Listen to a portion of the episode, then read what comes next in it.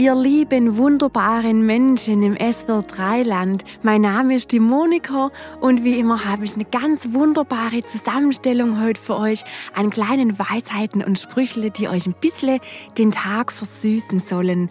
Mit was Nachdenklichem. Ganz, ganz viel Freude dabei. Niemand, der sein Bestes gegeben hat, hat es dann noch. Schönheit ist vergänglich, aber Gesundheit auch.